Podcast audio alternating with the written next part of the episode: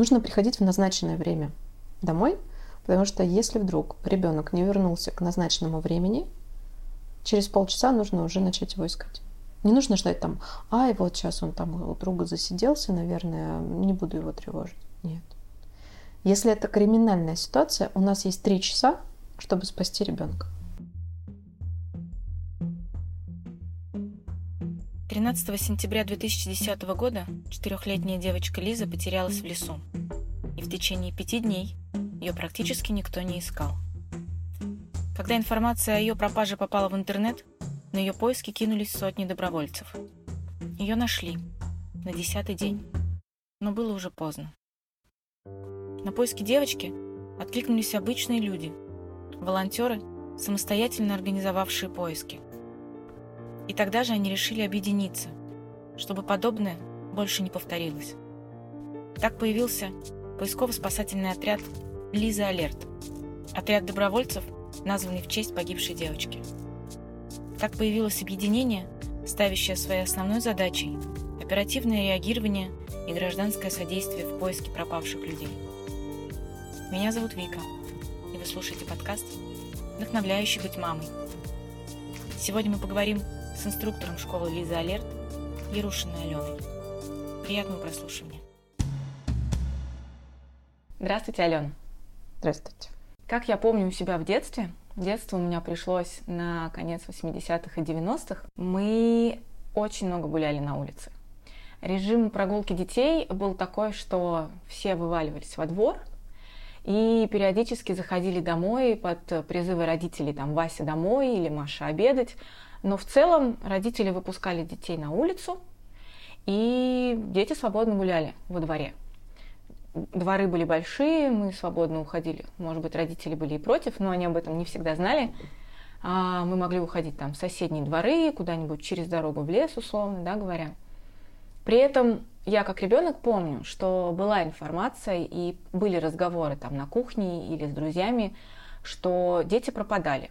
Больше того, были разговоры, что детей уводили.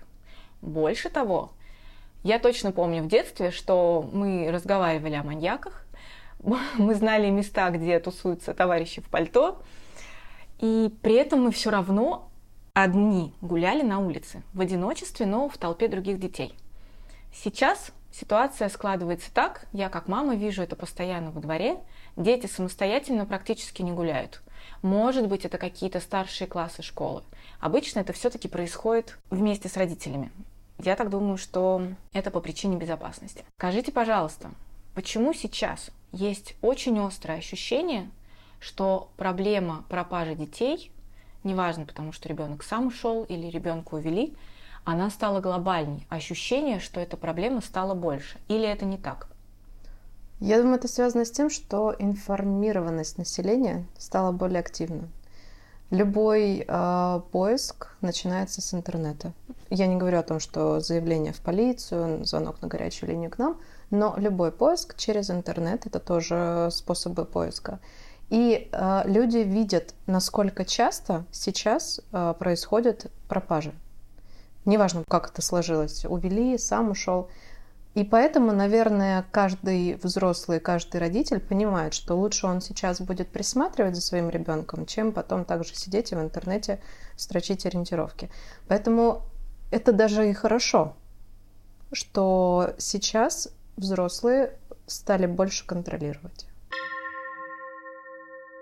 Не скажу, что повысился, наверное, уровень там, преступности. Это не в моей компетенции, я не знаю этой статистики. Но то, что стали больше знать и больше читать о том, где пропали, как пропали, куда пропали, и, соответственно, отсюда идет э, контроль. И мы рекомендуем контролировать детей ну, минимум до 12 лет. Минимум. Сейчас сложилась такая ситуация, что касательно абсолютно всех сфер жизни, родители стали крайне тревожными, в том числе и по поводу того, что с ребенком может случиться. Правильно ли я понимаю, что раньше, когда мы были менее информированы, фраза «меньше знаешь, крепче спишь», она выручала нервную систему и спасала от переживаний?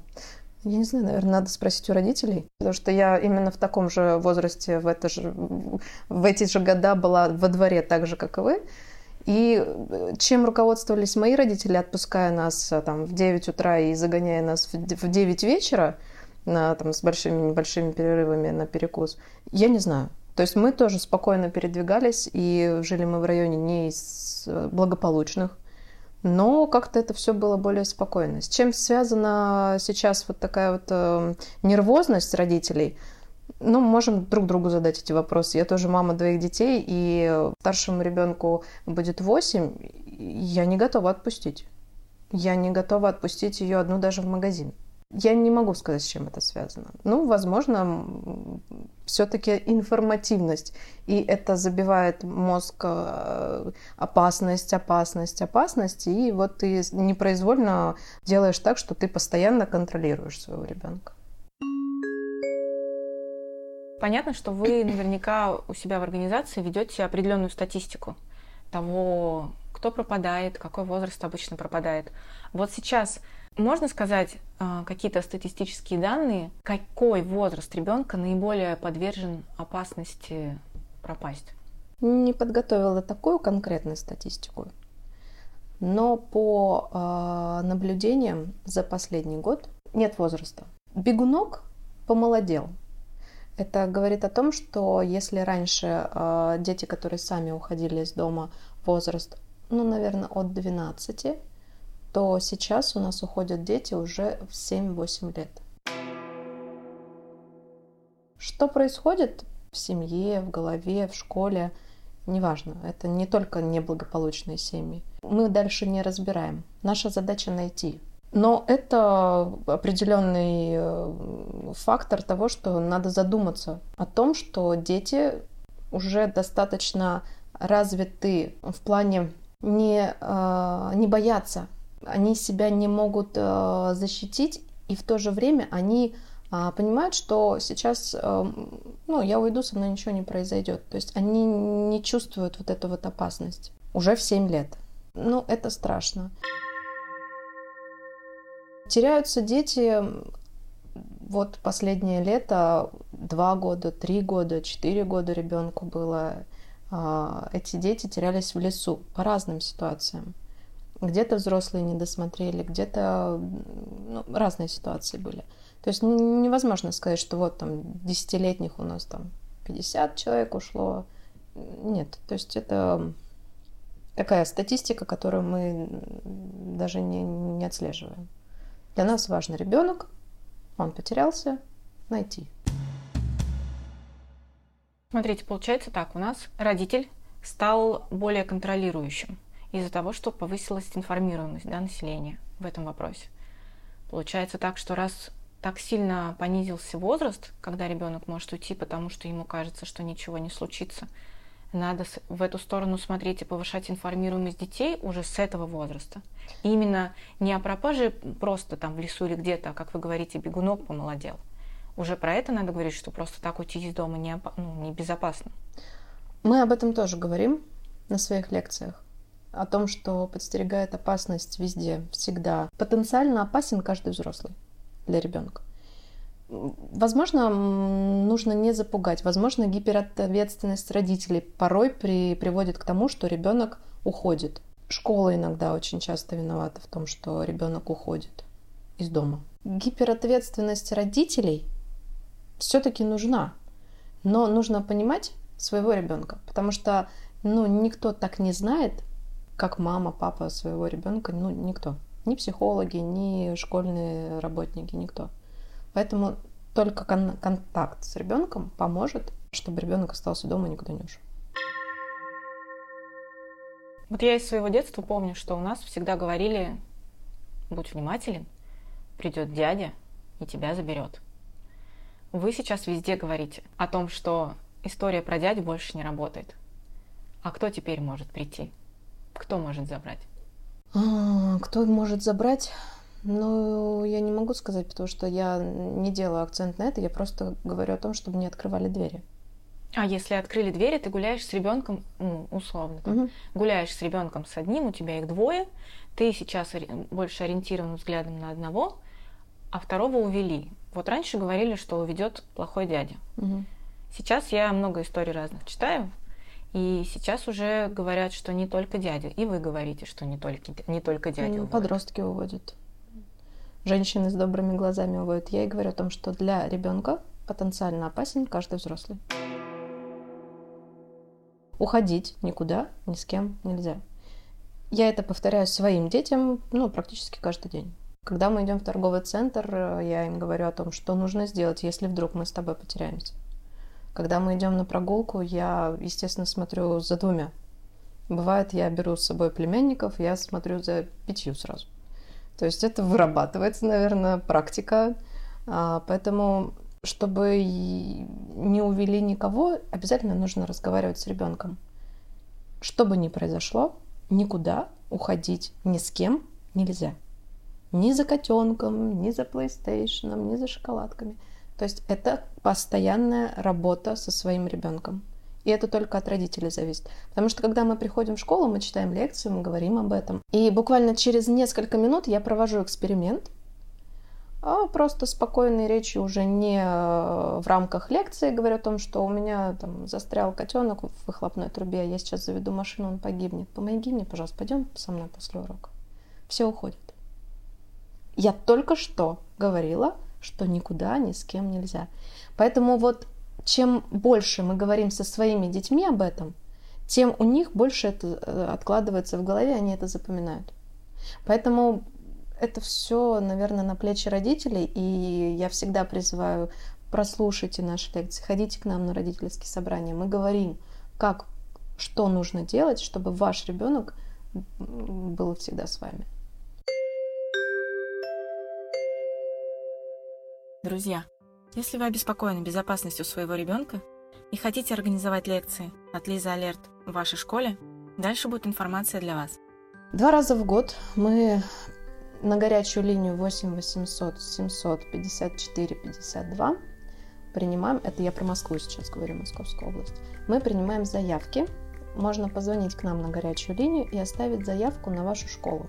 Собственно, заявки мы закрываем в течение четырех дней, потому что очень большое количество, к сожалению, нас очень мало, и мы порой даже не успеваем отработать заявки, которые к нам поступили, например, в сентябре, нам их надо до января отчитать и у нас не всегда это получается. Потом мы открываем в январе опять прием заявок, и до мая нам нужно опять отчитать. У меня прям просьба, пожалуйста, наберитесь терпения, мы обязательно придем. Но мы не можем гарантировать, что мы придем через неделю, через месяц к вам после поступления заявки на горячую линию. Правда, нас очень мало, но мы стараемся, и мы хотим как можно больше дать информации, как можно больше, чтобы детей нас послушало. Дождитесь нас, мы придем. Как стать тем, кто читает эти лекции? Ну вот смотрите, чтобы читать лекцию, нужно быть готовым к любому вопросу ребенка. Любые вопросы а, это связано именно с поисками, это связано с какими-то примерами, это связано с какими-то историями. Поэтому, чтобы стать человеком, который может читать, нужно побывать на поисках. То есть ты должен сам понимать, что такое городской поиск, что такое лесной поиск, какие есть а, нюансы, какие есть а, примеры. То есть просто так взять и научить человека читать лекцию, ну, наверное, это не будет правильно, потому что именно с той интонацией, с которой мы можем рассказать, пройдя все это, не каждый человек может это донести именно так, как нужно. Мы рекомендуем менять даже место, где дети будут это слушать. Потому что в другой обстановке, не в классной, но у нас нет такой возможности, я вот сразу оговорюсь, э, все классы э, куда-то вывозить. Но хотя бы тогда, чтобы человек, который им читает, был приглашенный. Нам очень часто говорят, а давайте мы классных руководителей научим, и, значит, они будут это в рамках там, школы рассказывать, это в рамках программы. Не пойдет. Не услышат дети не воспримут так, как надо. Здесь есть еще эффект, когда приход, приходят наши инструкторы, они очень часто приходят в форме, они приходят а, с наглядным материалом, они приходят с предметами, которые как-то связаны с поисками. То есть это все опыт, который они набрали, который они готовы передать детям, чтобы им было интересно запомнить важные моменты, которые им пригодятся в случае, если вдруг они потеряются. Поэтому, если кто-то желает, пожалуйста, приходите, мы будем очень рады. У нас проводится обучение именно инструкторов, которые читают по школам. Мы очень доброжелательны ко всем, и мы будем только рады, если у нас пополнятся ряды. Я хочу с вами обсудить основные места угрозы для детской безопасности. Мы перечислим, какие они есть, и более подробно поговорим о каждом из них. Первый начнем прямо с дома. Чем дом может быть опасен для ребенка? Ну, я, наверное, начну с окон. Окна. Это наша большая беда, проблема. Я очень часто встречаюсь со своими друзьями, а, слышу от них истории. Вот, я видела в окне стоит ребенок, вот я видела открытое окно. Я говорю, ты как-то что-то сделала? Да, я покричала ребенку, чтобы он зашел обратно. Как вариант, родители, пожалуйста, научите детей не подходить к ним. Научите себя контролировать окна. Потому что вот столько случаев, и это уже просто уже какой-то я не знаю, обидный фактор, который просто э, выруб... выключает все сознание, и ты даже не понимаешь, почему это происходит, хотя это настолько элементарная вещь. Я сама буквально полгода назад столкнулась с этой ситуацией. Я говорю ребенку, я закрываю окна, ключи. Что-то пошло не так. Я захожу в комнату, и мой ребенок сидит и вот так открывает, закрывает большую створку окна. Контроль, самоконтроль и разговоры с ребенком. Если это совершенно маленький ребенок, который еще не может запомнить, вникнуть, понять то, о чем хотим сказать взрослые, то, конечно, это самоконтроль. Следующее – это, наверное, двери, входные двери. Придумайте с ребенком слово «пароль», которое поможет вам и ребенку остаться в безопасности. Рассказываю. Если вы уходите куда-то из дома, ребенок остается один, вы ему показываете, как нужно закрыться изнутри, чтобы вам можно было открыть снаружи. И говорить о том, что я приду, я позвоню тебе в дверь, и ты не открываешь до тех пор, пока я тебе не назову наше слово-пароль, которое мы с тобой придумали. Сказка про волка и семеро козлят все знают?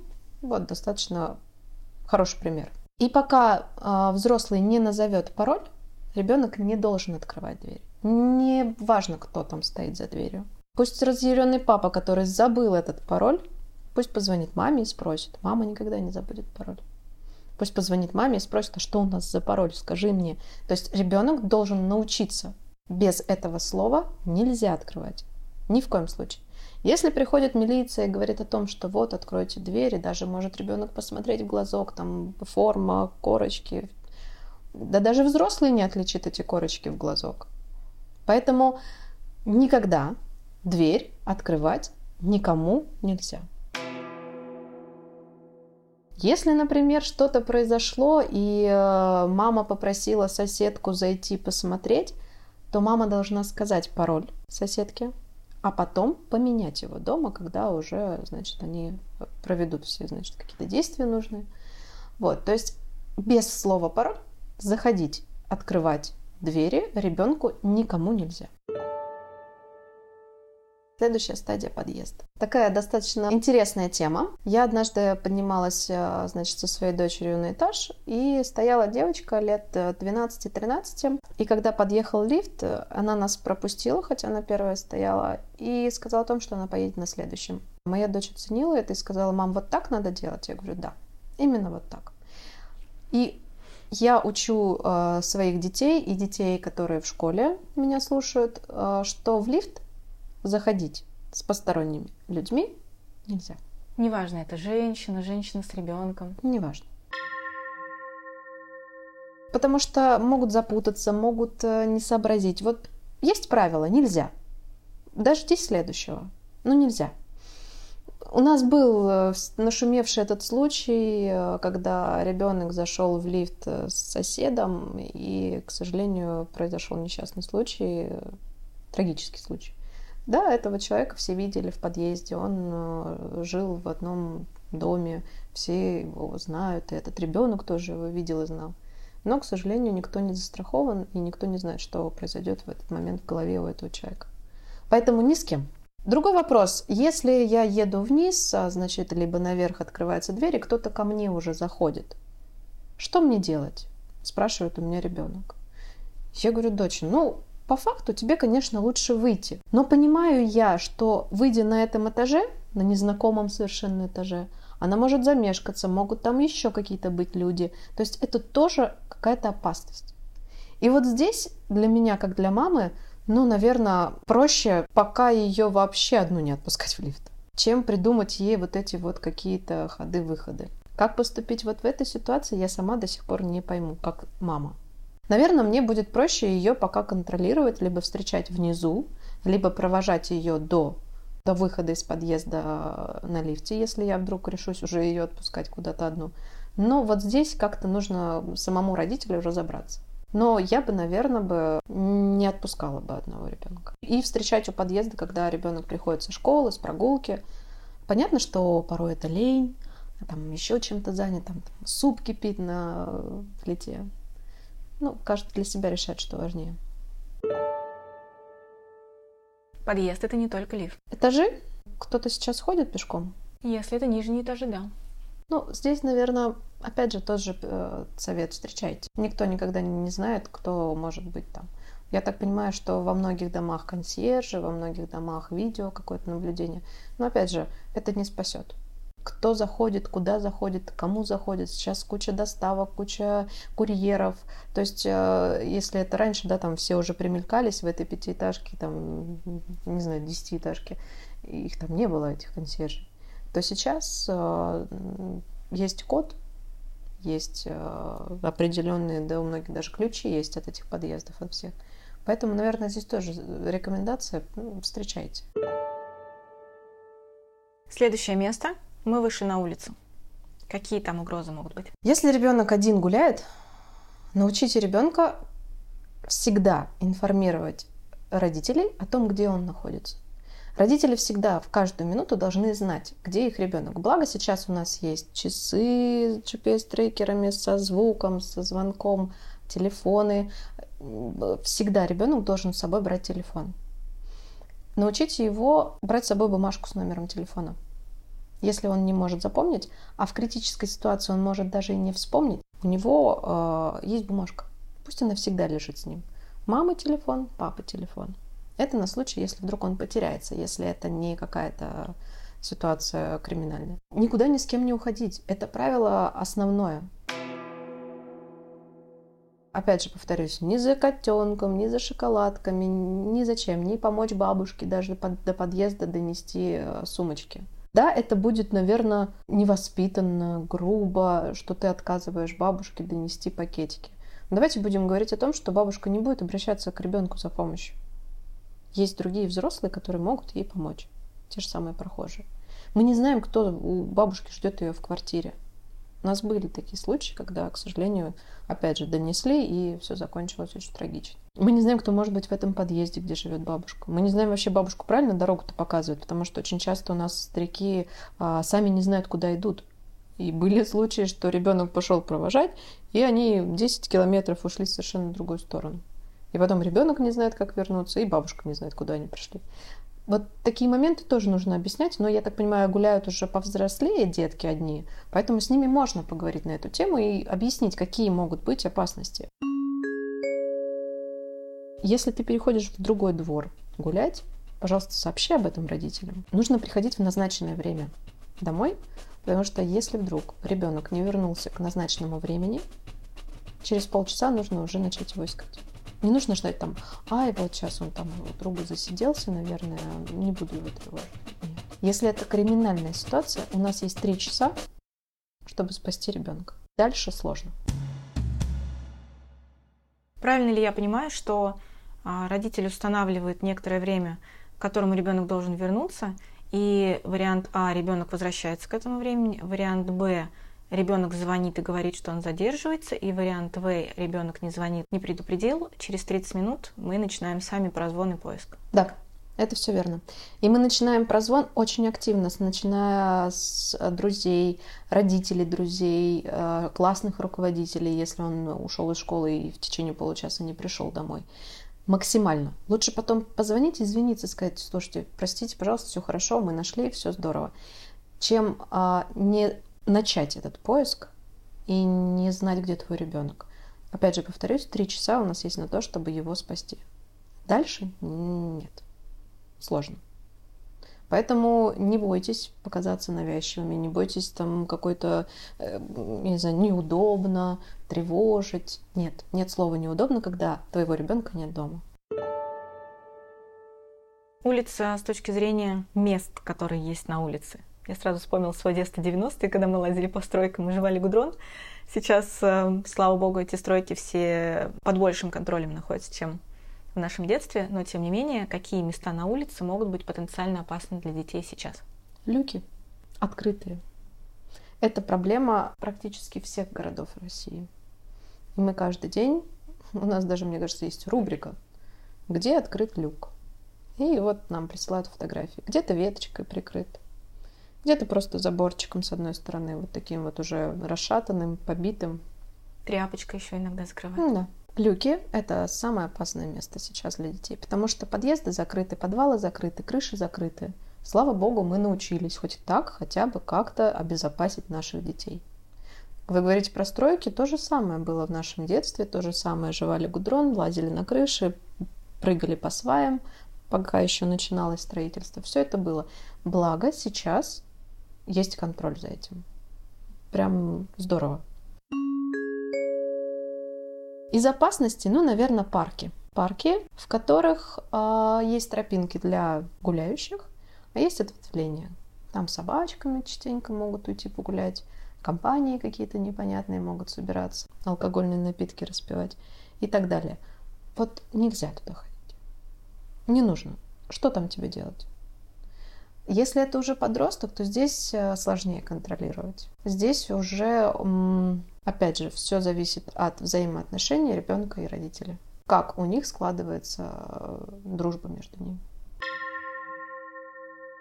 Поэтому вот про подростков тоже как бы это уже отдельная тема, это отдельные лекции, которые мы сейчас как раз-таки готовим, разрабатываем. И в скором времени мы начнем это читать. А для детей, которые помладше, ну, объяснять, объяснять в первую очередь, что, опять же, вот я говорю, никуда ни с кем не уходить ни в коем случае. Очень часто используют еще э, ситуацию, вот сняться в кино. Ты наш типаж. А детки же это любят. Яралаш, пойдем. Вот у нас главный актер заболел, а ты очень... Сейчас, наверное, уже даже не кино, а сняться у блогера известно. У блогеров, Яралаши, вот это вот все. Это дети прям с горящими глазами пойдут куда угодно а парки и, скажем так, парковые зоны, которые часто как лесная зона, mm-hmm. да, под парк делается, с точки зрения не того, что туда ребенок уходит один, а вот туда он пошел уже с мамой, например, гулять, mm-hmm. то там какая может быть опасность? Очень часто на самокатах у нас уезжают и теряются. Мама не успела, он завернул, мама туда, и начинается вот это вот беготня. Контроль. Опять же, убираем все смартфоны, телефоны, потому что что мы делаем, когда гуляем? М-м, в телефонах сидим. Поэтому м- Убираем телефоны и слушаем подкасты. Они убираем телефоны. от картинки. Да, да, да. Убираем телефоны, включаем. Но лучше, конечно, одно ухо, чтобы вторым ухом вы слышали ребенка. Потому что он может где-то крикнуть, может отстать, а вы не заметите.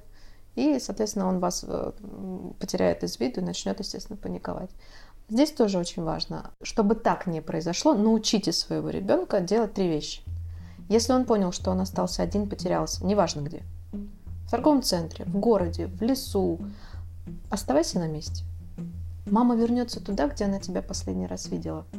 Мама без тебя не уйдет. Она не пойдет домой, не ляжет спать. Она не уедет из торгового центра. Она будет тебя искать в любом случае. Главное, ты стой на месте, потому что взрослый ищет ребенка, а не ребенок ищет родителя. Оставайся на месте, осмотрись. Вдруг ты где-то не заметил и начинаешь уже в панике бежать куда-то. Покричи. Покричать громко, громко покричать маму. И вот здесь, опять же, я повторюсь, 80% детей не умеют кричать. Мой ребенок не умеет кричать. Я не могу до сих пор научить своего ребенка кричать. Хочется в этот момент спросить, а вы умеете кричать? Я да. Я хожу по лесу и кричу «Баба Маня!» А еще, знаете, полезно не только по лесу, а вы можете выйти в парк, где гуляют люди, и вы можете там вот. покричать. Э, я это не практиковала. Попробуйте. Но надо, да, совершенно верно, надо. Показав примером своим ребенку о том, что да, я могу крикнуть, давай ты. Отходите друг от друга там на несколько метров и пытайтесь покричать. И после этого все равно мы стоим и ждем. Если нет с собой телефона мобильного, то мы можем обратиться за помощью к человеку с ребенком.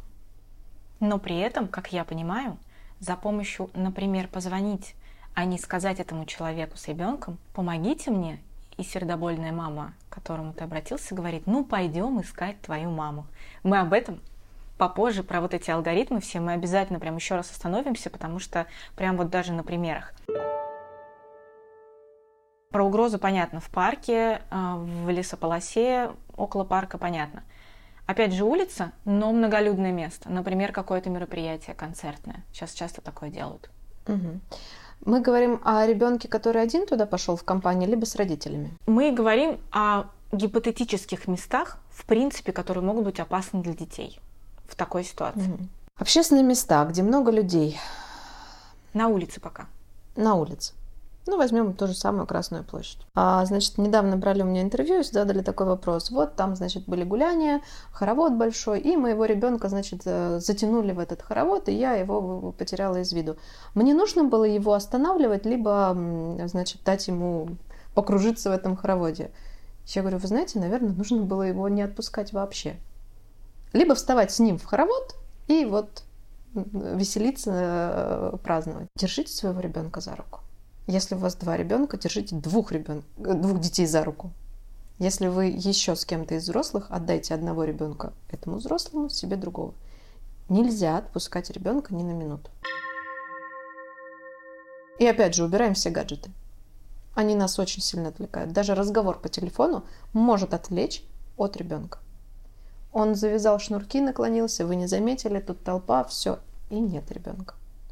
Убираем все, максимально внимание – если вдруг вам захотелось пойти э, в толпу людей, повеселиться и, собственно, насладиться обществом. Тотальный контроль. Улица, но зона с водоемами. Мы настоятельно рекомендуем к воде ни в коем случае ребенок один не подходит. Пусть он даже мастер спорта по плаванию. Пусть он у вас плавает и ныряет с месяца от рождения. Ни в коем случае подходить к воде нельзя. Рассмотрим лес. В лесу водоемы не предназначены для купания. И если вдруг э, ребенок потерялся и есть э, потенциально рядом водоем, у нас очень много случаев, когда дети тонут. Пошел попить, жарко стало, просто решил пройти не вокруг там озера, а по краешку, подскользнулся, упал, коряги, дно, некому помочь, все.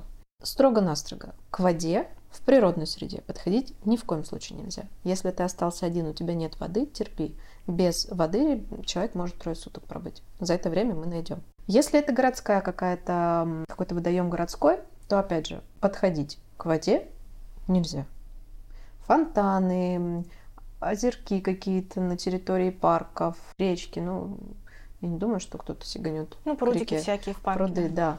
Нельзя. Мы не знаем, какое дно. Возможно, ты думаешь, что это берег, а снизу уже все размыло. Ребенок подходит на берег, наступает и проваливается. Вы понимаете, тут в любом случае все сводится к тому, что нужно постоянно контролировать своего ребенка. Либо если ты уже готов его выпускать, то ты посмотри, как он себя ведет. Я очень часто рекомендую родителям, которые а, пытаются приучить к самостоятельности и чтобы они ходили сами в школу, походите за ним, посмотрите, как он это делает, с кем он разговаривает, разговаривает ли с кем-то, изменяет ли маршрут, о котором вы поговорили, который вы утвердили, что да, этим маршрутом идти безопасно. Там нет гаражей, нет открытых люков, нет э, каких-то э, странных зданий с открытыми подвалами и подъездами. То есть родитель сам сначала прошел этот несколько раз путь, показал ребенку, и только потом можно уже его отпускать, но посмотрите, как он идет, что он делает в это время. Пусть он вас не видит, но вы посмотрите. И вот если тогда готов, то да, конечно, все мы это объясняем. Не, не нужно никуда не уходить, к воде не подходить, к водоемам не подходить. Ну вот как-то так. Потому что просто взять и отпустить его пойдет, пойдет к воде, пойдет да, уточек кормить, безусловно. Лес. Начнем с того, что нужно обязательно ребенку объяснить, что в лес одному ходить нельзя. Был случай, когда две девочки 12 лет пошли в лес там выпустить хомячка, ежика, белочку, неважно, и потерялись. Хотя лес находился там в 20 метрах от дачи. Искали их там несколько суток. Без взрослого в лес ни в коем случае ходить нельзя. Правильно собраться в лес тоже нужно. Мы должны надеть одежду, подходящую погоде, плюс а, с собой еще взять что-то теплое. Правильные вещи нужно взять с собой в лес. Потому что если вдруг так произойдет, что ребенок останется один в лесу, у него должны быть пять предметов, которые мы рекомендуем основных, чтобы выжить и как можно быстрее тебя нашли. Эти пять предметов. Телефон, полностью заряженный мобильный телефон. Если у ребенка нет телефона, дайте ему один из своих. Если есть дополнительные зарядные устройства к этому телефону, берем с собой. Важно, чтобы все это было полностью заряженным. Вода. Чистая, питьевая, не газированная. Все остальное, что вы хотите с собой взять в лес, сок, морс, кола, фанта, чай, берите взрослые. У ребенка должна быть вода. Литр – здорово. Нет, пол-литра хотя бы должно быть. Перекус. Мы рекомендуем брать шоколадный батончик с орехом. Он очень энергоемкий, он не портится, калорийный, им по чуть-чуть можно оставаться не голодным за то время, которое ребенок может провести в лесу один. Опять же, все остальное к родителям. Теплые вещи, я уже сказала, обязательно с собой.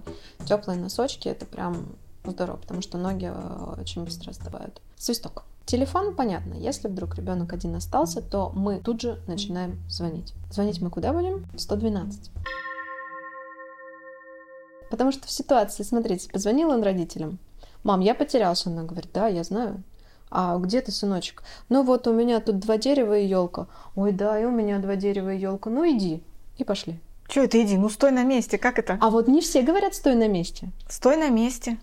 Хорошо, а если как свисток, определить? Свисти вот, или ори. Вот. То есть, смотрите. Ветками маши, что вот. угодно. Значит, смотрите, ситуация такова, что зачастую нет связи.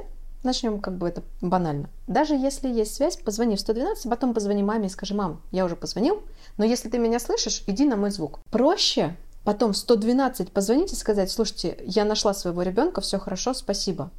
Чем вы начнете разговаривать, выяснять, вы высаживаете телефон как себе, так и ребенку, вы загоняете друг друга в непонятные места, не дай бог на вашем пути исследований болото, еще какая-то э, ситуация, вы попадаете в эту трясину, ребенок непонятно куда начинает двигаться. Если вы ему сказали стоять, и он стоит, это хорошо. Но наша задача как можно быстрее оповестить специальные службы о том, что ребенок потерялся. Он один в лесу. У нас есть а, такая, такое направление, как лес на связи. И мы можем по телефону вывести человека из леса. Но мы ребенка не поведем. Мы сделаем так, чтобы ребенок без паники оставался на месте, и его телефон, который может очень быстро разрядиться, послужил нам средством, чтобы его спасти, а не просто так гонять вот э, друг друга по лесу. Опять же, мы позвонили в 112, ребенок не всегда может а, объяснить, где он находится, как далеко он зашел, как, где они зашли, вообще в каком он лесу, какое ближайшее шоссе. Для этого у ребенка должны быть бумажки с номером телефона. И вот он диктует оператору номер телефона мамы, папы.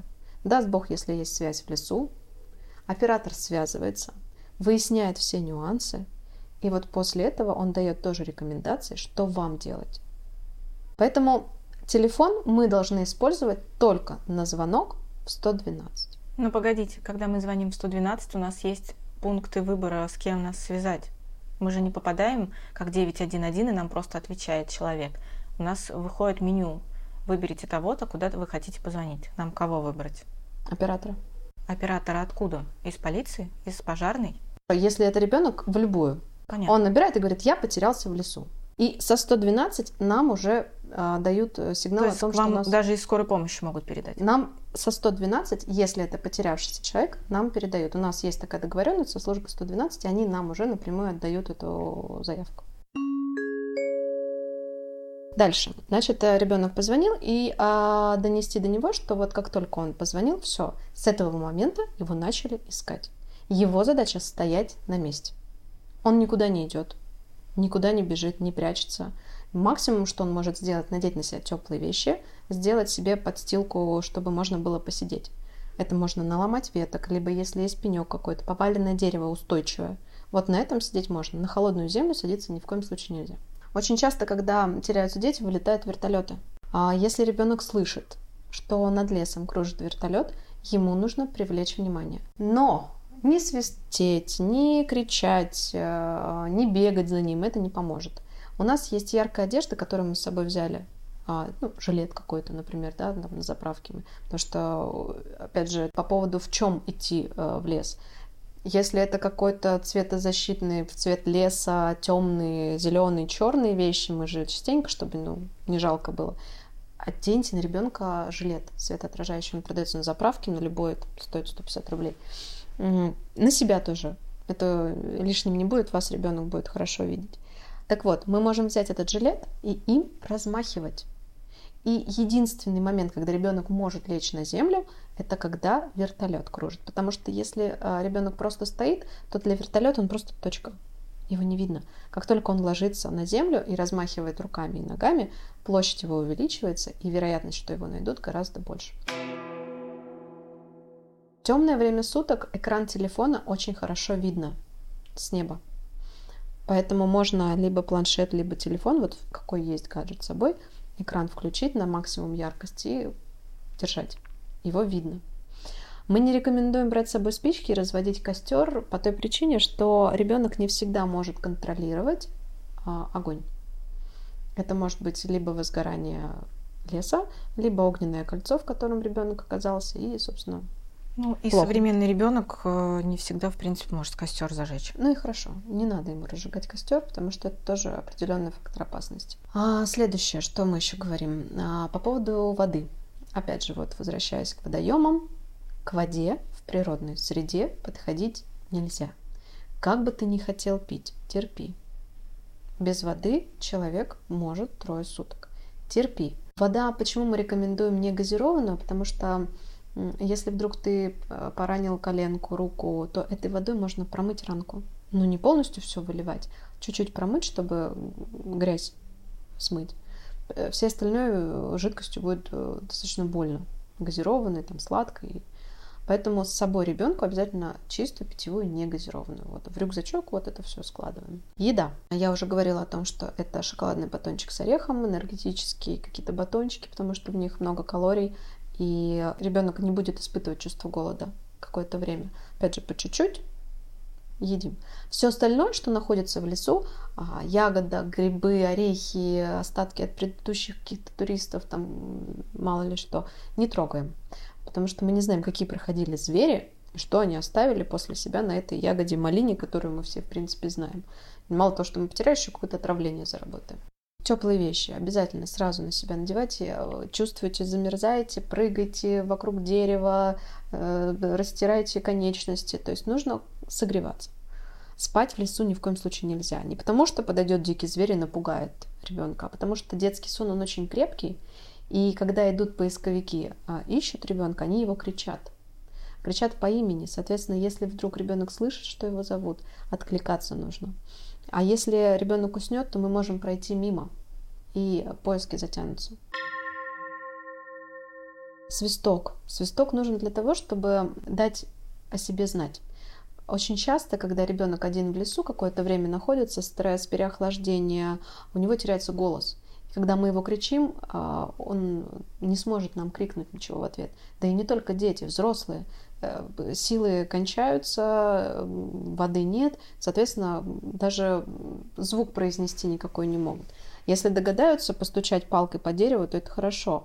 И мы тоже рекомендуем, если вдруг э, свисток не взяли, то палкой по дереву мы знаем этот звук, дайте нам какой-то сигнал. Этот свисток вот нужен для того, чтобы мы услышали, что где-то есть ребенок. Еще это для отпугивания зверей свисток очень полезен, потому что для зверя это непонятно какая-то субстанция в чем-то ярком, издает какие-то непонятные запахи. Это не лесной запах, это городской запах, какие-то звуки для зверя тоже это опасность. И он просто так подходить, нападать не будет. То есть если он не ранен, если он без потомства, то просто так зверь, он просто пройдет мимо. Потому что это какое-то непонятное что-то в лесу.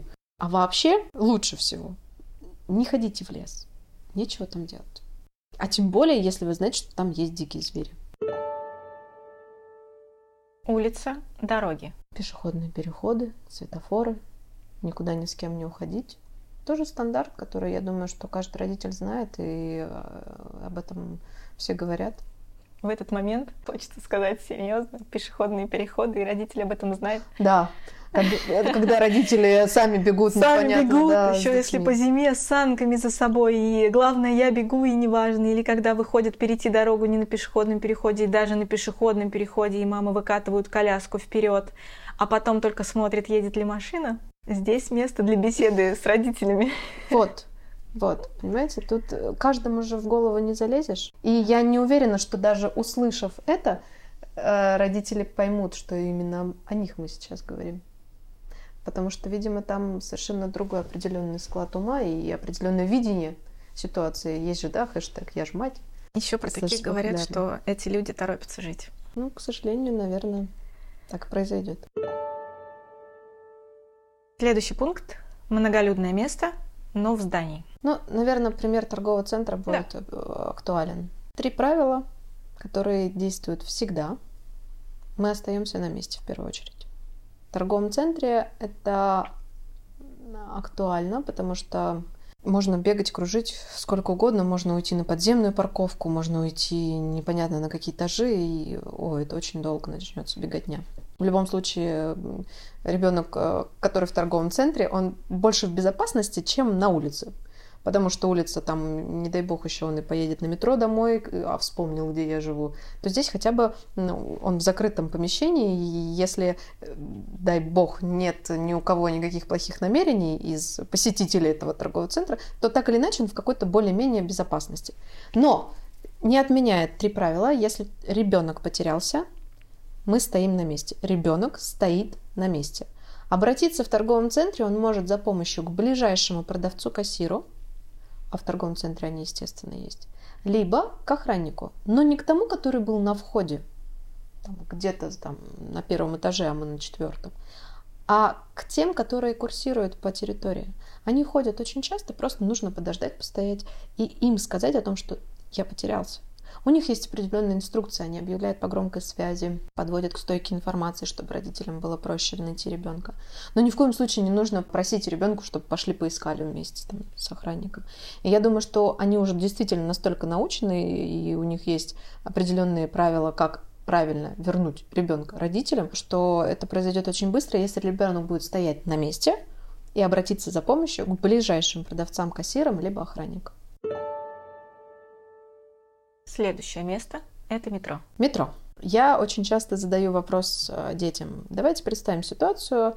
А, мама села в вагон, уехала, а ты остался. Ну, вот так произошло. Большой поток людей, э, кто-то что-то отвлекся, э, разные причины. На что мне дети отвечают, интересно, я сяду в следующий поезд и поеду за мамой. Я пойду домой обратно. Я пойду обращусь за помощью, а, значит, э, к тетеньке, которая сидит возле эскалатора. Вариантов много, но все гораздо проще. На каждой станции метро есть красно-синий столб, называется колонна экстренного вызова. Вот э, родители, если вы меня сейчас слышите, пожалуйста, подойдите со своим ребенком, когда будете в следующий раз в метро, покажите им этот столб. Что нужно сделать? Если вдруг родители уехали, а ребенок остался, то ребенок просто подходит к этому столбу, стоит, вас ждет. Вы же поймете, что вы остались без ребенка. Вы вернетесь за ним, и он будет стоять и ждать вас там. Если ему страшно, некомфортно, какая-то опасность, научите ребенка пользоваться кнопочкой SOS на этом стало красно-синем столбе. Подойдет сотрудник полиции, и он дождется с ним, пока вы за ним вернетесь. Если ребенок уехал, а вы остались, то здесь тоже простая ситуация научить его, что нужно доехать до следующей станции, выйти и опять к этому красно-синему столбу. Возле красного синего столба гораздо проще найти своего ребенка, чем по всей станции бегать. Если станция большая, то эти столбы находятся по краям. Но обычно они в центре. Прям разберите вот эту ситуацию, и это очень просто, чем искать, бегать, обращаться к каким-то взрослым людям. То есть можно просто подойти и ждать. В любом случае вы без ребенка не выйдете из метро. Следующее место это интернет. Не всегда. За аватаркой кошечка находится милая подружка, с которой ты переписываешься на протяжении там, последней недели. Сложная тема, правда сложная тема. Наверное, максимально сейчас для родителей будет совет. Говорить о том, что заводить соцстранички как можно позже, оттягивать этот момент, да, то есть я не знаю, со скольки сейчас лет э, открывают вот эти вот э, страницы в Инстаграме, в ТикТоке, ВКонтакте. Вопрос, официально ли? Официально довольно поздно разрешено вот. открывать, а вот. официально, а у нас дети продвинутые, они могут открыть и раньше. Вот. А, у меня есть у моей э, дочери в ТикТоке и в, а, в лайке, в лайке.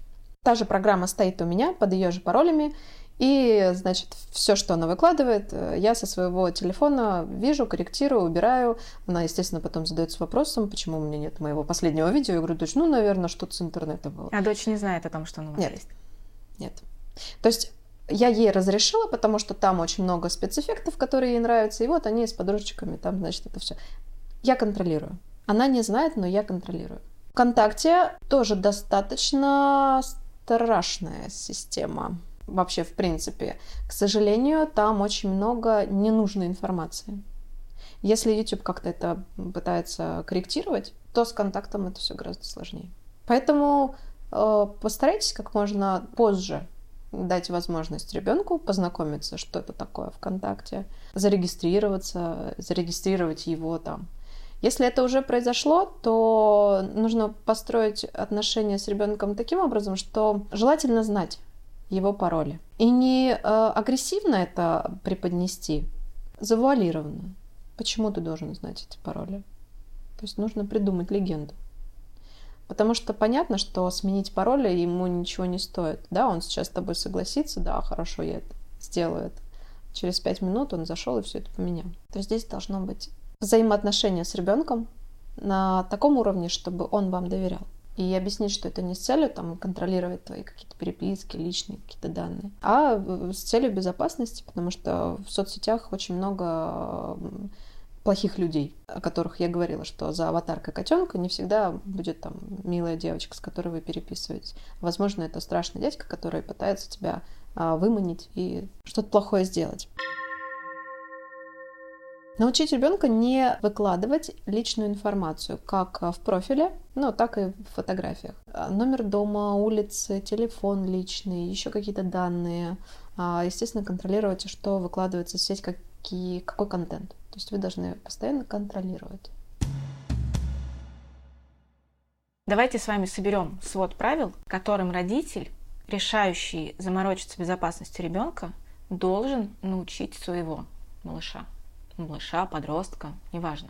Ну, давайте возьмем от 5 до 10 лет ребенка. Сейчас дети так быстро начинают смышленными, давайте от 4. Ну, я просто по своей равняю, я ее уже учу. Я, правда, задрот, как сказала, на безопасности.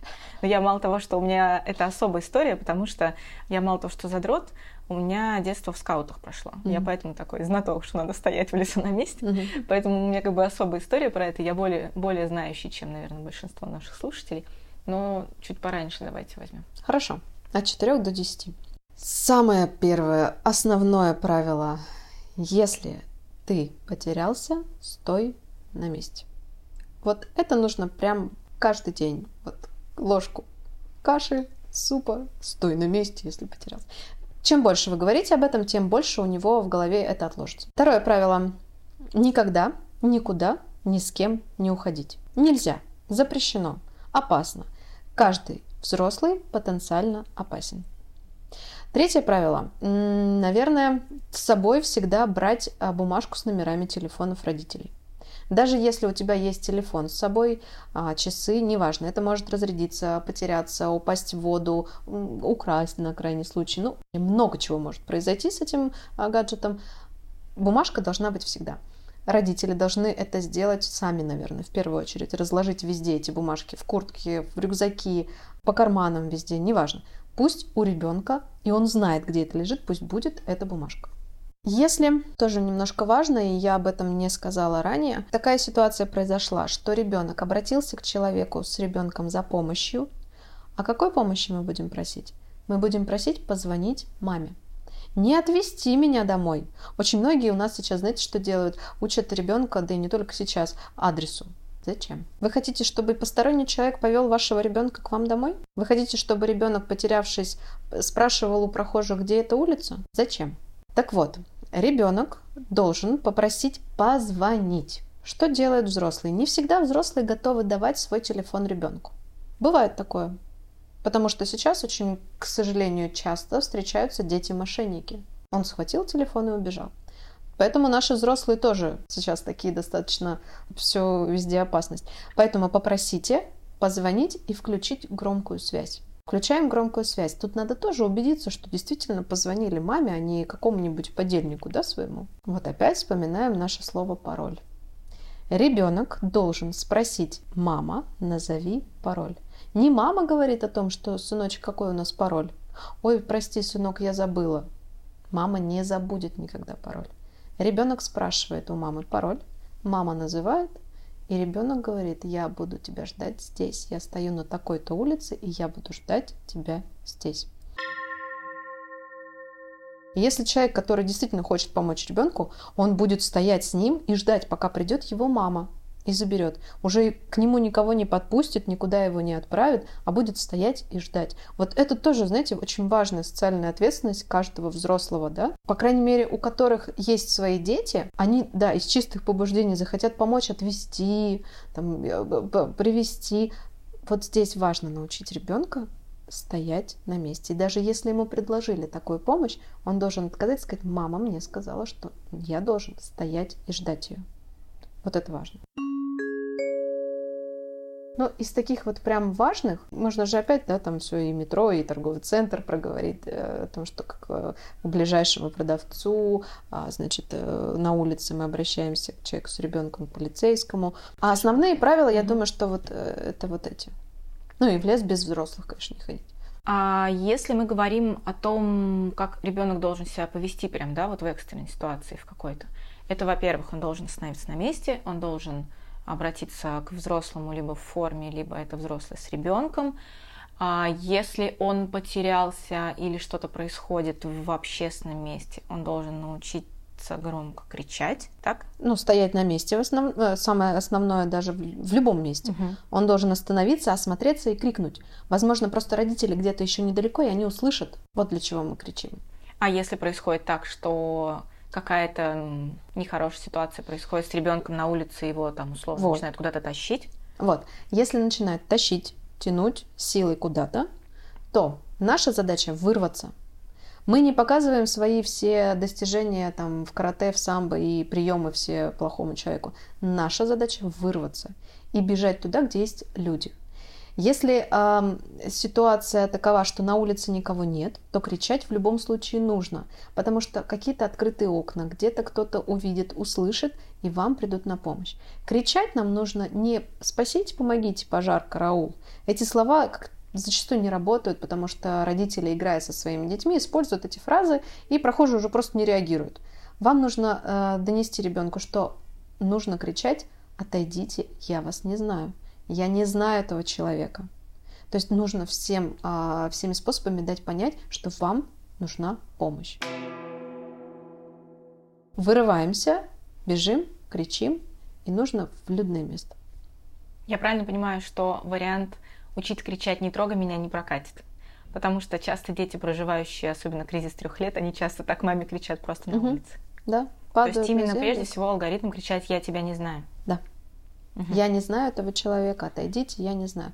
Но вы знаете, я вот хочу что заметить, что человеку, который решил совершить какое-то вот э, такое действие не очень хорошее, ему гораздо проще уговорить тихонько и увести ребенка, чем привлекать к себе внимание и оказаться за решеткой. Поэтому очень важно научить ребенка никогда, никуда, ни с кем не уходить. А что делать ребенку, если ребенок идет вечером? Сейчас вечер условно, иногда там в 4 да, часа зимой начинается. Он идет вечером по довольно безлюдной какой-то территории, возможно, там от метро до дома, через какую-то аллейку. И вот там он понимает, что что-то вот, что-то происходит там, кто-то за ним идет. Или Звонить срочно родителям. А потом? Вот он позвонил родителям, да, и... у меня происходит. Мама должна пойти ему навстречу, встречать его быстрее, как можно. Но она выходит из дома, пока она оделась, она с ним на связи а человек, который пристает к ребенку, он может как-то там... Ну, смотрите, безлюдное место, опять же, парк. Почему там ребенок идет один? Ну, скажем так, маме кажется, что он идет с учебы, например, и это вроде бы еще довольно раннее время суток, потому что 4 часа дня. Парк в любом случае но это опасное уже начало место. темнеть, а она думает, ну вот ребенку, ну, наверное, ему лет 14, и он уже может пройти там. А у нее малыш дома, у которого второй обед, и как бы не побежишь встретить. Ну, я такие аргументы, которые у мамы могут возникнуть, ну вот прям да. Беги. 14 лет, ну, вероятность есть. Понимаете, тут ну, нет э, каких-то шаблонных рекомендаций для каждой ситуации. Тут все зависит от того, насколько важно для вас жизнь вашего ребенка. Я в одном из интервью, да, которое Лиза Лер давала, там была очень интересная фишка, скажем так, упомянута что иногда ребенка полезно научить набирать номер, если вот такая ситуация происходит, да, когда он не может постоянно быть на телефоне, потому что у него телефон могут просто выхватить. Набирать номер, мама у тебя берет трубку, и ты телефон не выключая кладешь в карман. Мама продолжает быть с тобой на связи, одеваясь и выбегая за тобой, и она слышит, что у тебя происходит. Но при этом у тебя не отнимают телефон, потому что у тебя его нет в руках. Это, это замечательный, замечательный совет и вполне, вполне себе имеет место. Вот мы представляем, мы уже обсудили, как одеть ребенка, если ребенок идет в лес. При этом это же касается не только тех случаев, когда ребенок идет, вдруг решил пойти в лес один или с друзьями, а когда он, в принципе, идет в лес, даже если с мамой, с папой, на шашлыки, всей толпой, всей семьей. Мы знаем, как ребенок оденется и какие меры да, осуществить заранее перед походом в лес, чтобы на всякий случай предостеречь да, от каких-то событий. А если э, мама точно знает, и она выходит с ребенком в какое-то общественное место, многолюдное, то там что мама может сделать? Первое, Помимо что... номера телефона, да. который всегда с мамой. Первое, что мы рекомендуем сделать, это сфотографировать перед выходом ребенка. Потому что в порыве паники, истерики родители не всегда вспоминают, во что был одет ребенок, чтобы нам ориентировку грамотно это все сделать и искать именно в том, в чем был одет ребенок. Фотографию перед выходом. Одевать, э, наверное, яркую одежду, чтобы ребенка было видно, заметно. И тут вот опять эти все советы, одно да потому, убираем все гаджеты, следим, контролируем за ребенком максимально. А если он э, на самокате, то, опять же, постоянно вы должны видеть его и говорить о том, что далеко от тебя отъезжать не нужно. Далеко это сколько? Ну, 5 метров максимум. Вот уехал на 5 метров, ты говоришь, стой, дальше нельзя. Доходишь до ребенка, он отъезжает опять на 5-6 метров, ты опять кричишь, стой. И вот только таким он запоминает примерное расстояние, на которое вы договариваетесь. Мы обсудили, как ведет себя ребенок, подошли к самому интересному для родителей, как вести себя родителю, если он потерял ребенка. Прям по пунктам. В лесу. Ехал-ехал ребенок на самокате, повернул, ты понимаешь, что ты вроде за ним идешь, но ты вышел из-за поворота, и ребенка нет. Что делать? Понятно, что с самого начала ты начинаешь а, самостоятельно искать. Отлично. Если есть а, а, кто-то из взрослых еще рядом, ну, подруги, родственники, то тоже подключаем, да, разделяемся. Это парк, это не такая территория, где можно всем разом потеряться. Вот, между собой должна быть, конечно же, связь, чтобы на случай, если кто-то первый увидел ребенка, Обязательно всем, кто проходит мимо, показывать фото ребенка, спрашивать, э, не видели ли, то есть у прохожих, и им говорить о том, что если вы видите, позвоните мне, пожалуйста, по номеру телефона такому-то, такому-то. То есть коннект со всеми, кто есть в этом парке, по ходу движения должен быть. Потому что где-то кто-то увидит на обратном пути. Может быть, ребенок э, каким-то образом в обратную сторону вернулся. То есть постоянно, кому, кого вы видите, всем говорить о том, что девочка, вот сейчас потерялась девочка трех лет, на, на, на самокате, одета вот в это, в это, в это, запишите мой номер телефона. Если вы понимаете, что уже поиски затягиваются, я не знаю, какое для вас экстремально длительное время. Ну вот Полчаса, вы говорили про ребенка, это 30 минут. Я говорила о том, что если ребенок не вернулся домой, да. А если вот так же вот. за 30 минут в лесу его не нашли? Да, я бы уже, уже да? позвонила, честно. Потому что я не знаю, смогу ли я найти ребенка. Я не знаю масштаба этого парка, я не знаю ландшафт этого парка. Если это мне незнакомое место, если это мне даже знакомое место, я понимаю, что вот здесь вот подстерегает такая опасность, здесь есть выход из этого парка, там, я не знаю, здесь э, мостик, который там шатался недавно. То есть для меня, наверное, это было бы опасностью, и я бы позвонила бы. А, возможно, кто-то бы из добровольцев находился бы рядом с этим парком, и нас уже стало бы гораздо больше. Например, я одна с ребенком гуляла, так произошло. Как только я позвонила, как, если это ребенок, это алерт, это очень срочная заявка, выдвигается очень много людей, очень быстро реагируют, и они знают, как это делать. То есть они без паники, они холодным взглядом, они, изучая ландшафт, понимают, где есть точки опасности, потому что трехлетний ребенок не сообразит, что если он сейчас скатится с горки, то он может упасть в это озеро. Расставляются какие-то патрули возле самых опасных мест. То есть любая помощь будет актуальна. И я бы не стала бы это скидывать со счетов, я бы позвонил. Ну, такой момент, знаете, у нас люди часто боятся показаться неудобными и доставить неудобства. И вот я, например, набираю, и мне говорят, да, хорошо, мы реагируем, сейчас мы найдем, кто рядом с вами, они вам помогут.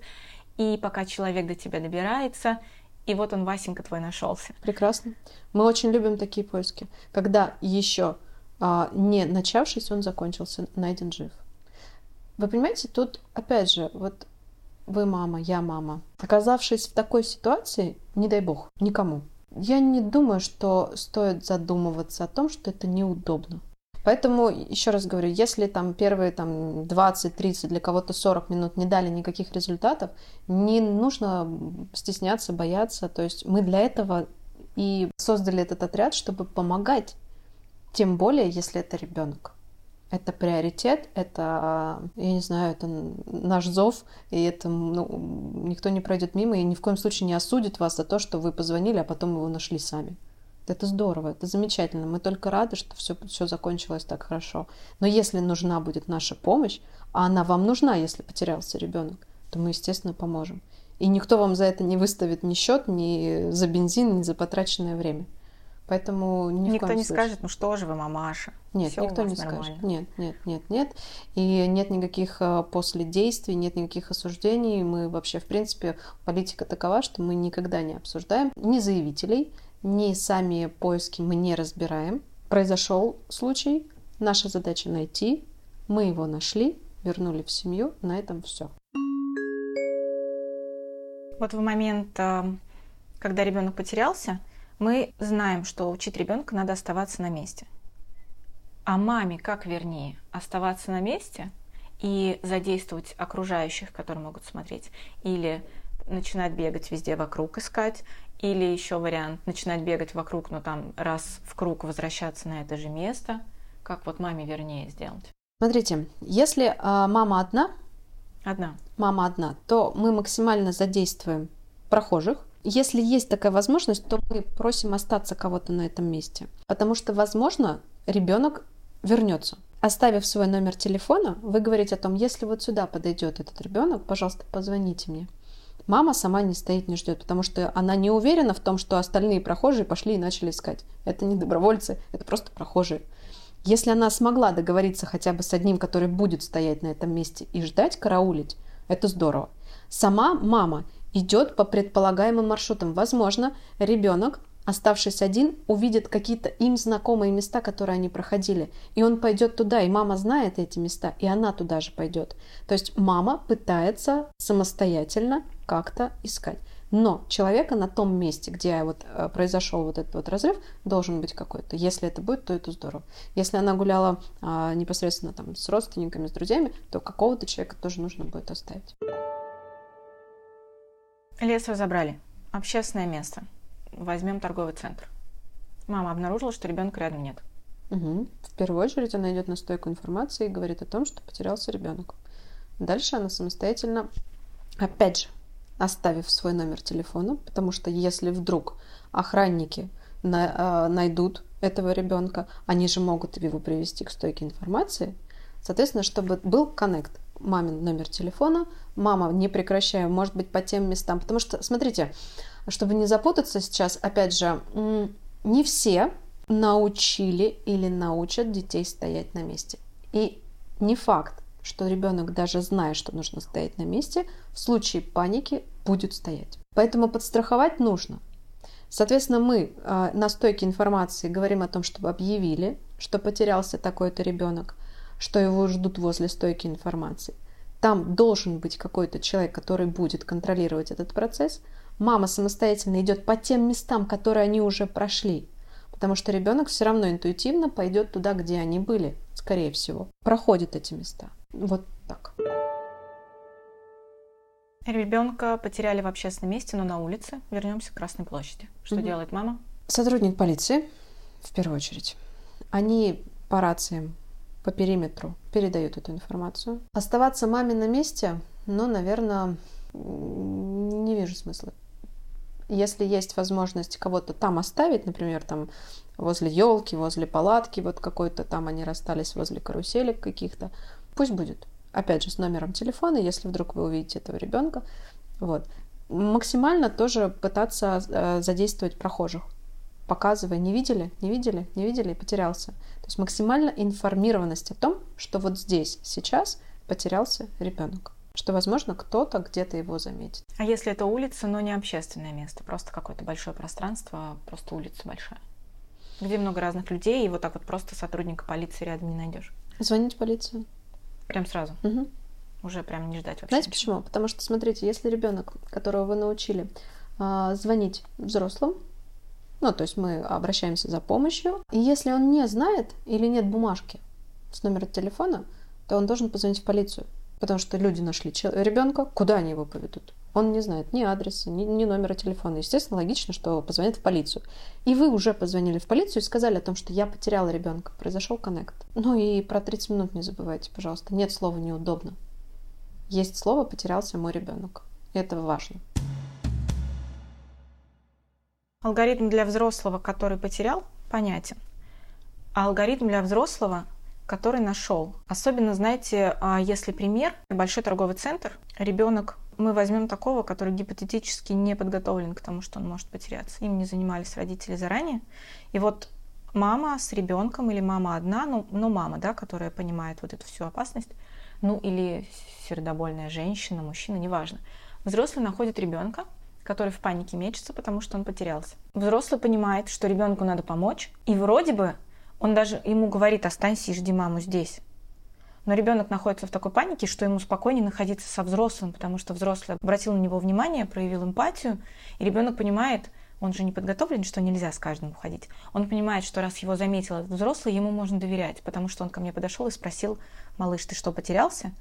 Вот что делать в этот момент взрослому, когда он и уйти не может, потому что ребенок хочет пойти за ним, а он понимает, что ребенку надо остаться. И остаться не может, потому что надо клич по всему этому торговому центру угреметь о том, что ребенок потерялся. Вот что ему такая вот дилемма возникает, что делать? Взрослый остается с ребенком и обращается к ближайшему продавцу либо кассиру и говорит о том, что потерялся ребенок. Пусть его объявляют по громкой связи, по рации охранники объявляют о том, что у нас там э, ребенок на третьем этаже ищет родителей. Патрулируем, ищем мамочку. Мамочку, поверьте, будет заметно, когда она потеряла ребенка, она будет вот в панике это делать. Взрослому остаться с ребенком до тех пор, пока не придет его мама. Если он знает номер телефона, либо у него записан где-то, ну вдруг так случилось, бывает. На курточке очень часто родители пишут, это тоже очень здорово. Позвонить, сказать, что вы стоите, ждете ее возле там, магазина там, «Детский мир». Представляем такую ситуацию. Говоря о бегунках, бегунки — это те дети, которые уходят из дома. Их так называют. Понятно, что вариантов может быть очень много, почему они уходят из дома. Но один из сложных вариантов может быть потому, что ему дома плохо. И плохо не просто потому, что, там, я не знаю, мама уроки заставляет делать, а дома присутствует домашнее насилие. Ну, например, да, такую крайнюю историю. А в условиях отсутствия закона о домашнем насилии ребенок, э, ну, у нас взрослому это тяжело обратиться за помощью, да, а ребенку еще сложнее, чтобы это как-то решили. И ну, я из своего детства помню истории, когда дети уходили из дома, потому что там было плохо физически. Вот представим с вами ситуацию, что есть такой ребенок, который ушел из дома по причине того, что там происходит домашнее насилие. И родители подают заявление о пропаже ребенка. Вы включаетесь в поиски этого ребенка, вы его находите, и здесь становится вопрос о том, что вы его возвращаете в семью, и по сути вы его снова возвращаете, по сути, в ад, да, для него, почему он оттуда ушел. Вот как в такие моменты решается вопрос приятия этой ситуации? Насколько оно правильно? Или вы в этой ситуации просто те, кто нашел, а дальше это уже не ваша забота? Ну, я бы не сказала, что не наша забота. А дальше органы опеки. В любом случае, а, заявление было подано в полицию о пропаже ребенка. В любом случае, при нахождении этого ребенка задействованные органы, они будут в курсе того, что происходит. Если нам ребенок сам говорит, я не хочу туда возвращаться, меня там бьют, ну, понятно, что мы не оставим эту ситуацию, и мы не скажем, а ну, все равно возвращайся домой, наша задача тебя просто найти. Нет, ни в коем случае. Просто если происходит этот момент, именно что вот вы находите ребенка, и вы его еще не вернули до мамы, вот до квартиры еще не довезли, вы уже в этот момент можете условно не вернуть его прямо в квартиру, а передать в, в какую-то Можем. организацию между. Можем. Потому что ребенок пожаловался о причинах победы. Можем. И э, дальше будут разбираться уже органы, которые имеют право. Мы по факту добровольцы. Мы помогаем найти человека. Мы его находим. Дальше наша помощь будет заключаться в том, что мы передадим некую информацию органам полиции, потому что они будут тоже принимать участие в любом случае в этом поиске. Они будут тоже понимать все исходные данные. И есть э, опрос опрос заявителя, опрос родителей, опрос друзей. То есть это тоже о многом говорит. И каждый случай уникален, и в любом случае мы не, не изверги какие-то. То есть мы поможем, мы поможем ребенку и до определенных структур донесем эту информацию, чтобы дальше они правомерно приняли какие-то решения. Говоря о потенциальных местах угрозы на улице, как еще родитель может подготовиться к тому, чтобы выпускать своего ребенка одного туда, на улицу? Ну вот смотрите, наверное, это будет рекомендательный характер больше. А в каждом районе есть участковый пункт.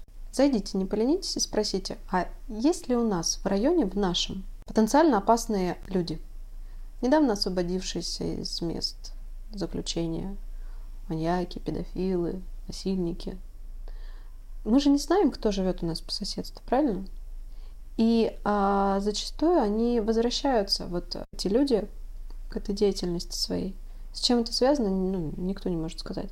Просто будьте информированы. Вам наверняка не скажут номер квартиры, но хотя бы вы будете понимать, что есть такая опасность, что лучше встречать ребенка у подъезда, не оставлять его одного на прогулке в парке. То есть вы будете понимать, что есть определенная опасность в вашем районе. Ну и, наверное, это вас хоть как-то может там уберечь от какой-то беды.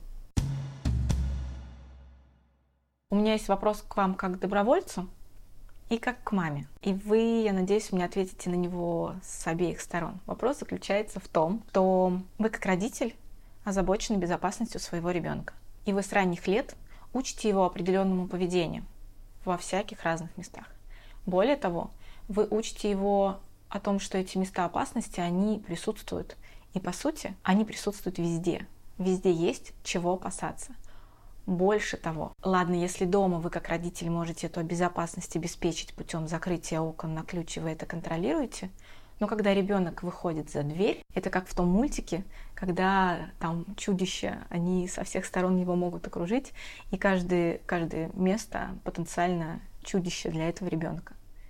Вот в этот момент возникает дилемма, потому что дети бывают разные, бывают более впечатлительные, и они могут впечатлиться настолько, что у них будет страшно в принципе не то, что выходить на улицу, а уходить от мамы, ну, то есть, знаете, бывают такие дети, которые вот мама на улице остановилась, ребенок останавливается вместе с ней, берет ее там за коленку, за руку, и вот в таком вот в тесной спайке они присутствуют везде, где угодно во внешнем мире, да? Как вот этот момент обучения безопасности ребенка урегулировать с тем, что ребенок может настолько впечатлиться, что он будет просто, ему будет страшно выходить на улицу.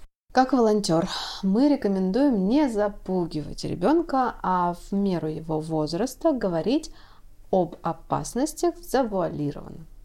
Нельзя открывать дверь незнакомым, потому что потому что это опасно, мы не знаем, кто может к нам прийти. Как мама двух детей, они у меня совершенно разные. Младший, вот как вы говорите, э, для него все страшно. Старшая, наоборот, бесстрашная. Ей а, очень просто э, заговорить с посторонними людьми. Вот для меня, как для мамы, лучше, как ведет себя младший. Потому что он никуда не пойдет, ни с кем не заговорит, и тем самым его никто никуда не уведет. Старшая, наоборот, она очень контактная, ей а, можно наговорить всего, и если я ее не буду пугать, то это будет опасно. Я рекомендую как мама контролировать своего ребенка, и вы его чувствуете гораздо лучше. И сказать а, просто как волонтер не пугайте своих детей, это ничего не сказать. Я знаю, где грань для младшего, чтобы он спал ночами, а не прибегал ко мне по ночам и не говорил, мам, я боюсь. А где грань для старшего ребенка, чтобы именно она с именно человеком, который ей показался якобы хорошим, добрым, не ушла. Родители сами должны чувствовать вот именно эту грань. И на фоне а, того, что вы сейчас услышали от меня, понимать, где и как нужно использовать определенные фразы со своим ребенком. Мы начали наш разговор с того, что градус информированности сейчас значительно повысился по сравнению с нашим детством. И, в принципе, это хорошо, что взрослый знает больше историй, больше событий, а, больше информации получает о том, как себя вести в какой-либо ситуации. Но, опять же, возвращаясь к, в принципе, тревожности у родителей, которая присутствует в большей или меньшей степени у всех, как только родитель начинает больше узнавать, автоматически повышается его тревожность. Вы как мама, что можете сказать маме, которая нас вот сейчас послушала и, в принципе, тоже подумала, что ой-ой, ведь правда, чудищ вокруг очень много. И ее градус тревожности сейчас очень сильно повысился. Вы как мама, что можете сказать такой маме? По возможности максимально долго контролировать своего ребенка. Насколько у меня это получится, я не могу сказать. Но пока я не буду, наверное, уверена в их действиях. Возможно, я даже попытаюсь разыграть какие-то действия очень лайтово, чтобы понять, как себя ребенок поведет. Ну, знаете, у каждого уровень порог, наверное, вот это вот э, порог страха за своего ребенка разный. У меня во дворе гуляет э, девочка 4 года одна. И на мой вопрос, почему ты стоишь и плачешь, а в часах нас слушает папа, она говорит, я не могу перейти дорогу. Я говорю, давай я тебе помогу. Нет, не надо, мне папа сказал никуда не уходить. Четыре года ребенку. И у каждого родителя свой порог ответственности, свой порог страха за своего ребенка. И ну что я могу здесь сказать? Максимально, максимально контролируйте, максимально берегите своего ребенка. Явно, что до 18 лет с вами в школу за ручку никто ходить не будет. Но продлить срок контроля с целью обезопасить своего ребенка от всей вот этой вот грязи, которая есть у нас сейчас в мире, наверное, это важнее, чем дать ему полностью свободу и тем самым пустить его в этот мир. Мне сложно, мне сложно даже подумать о том, что через какое-то время я буду ее отпускать одну гулять. Мне сложно.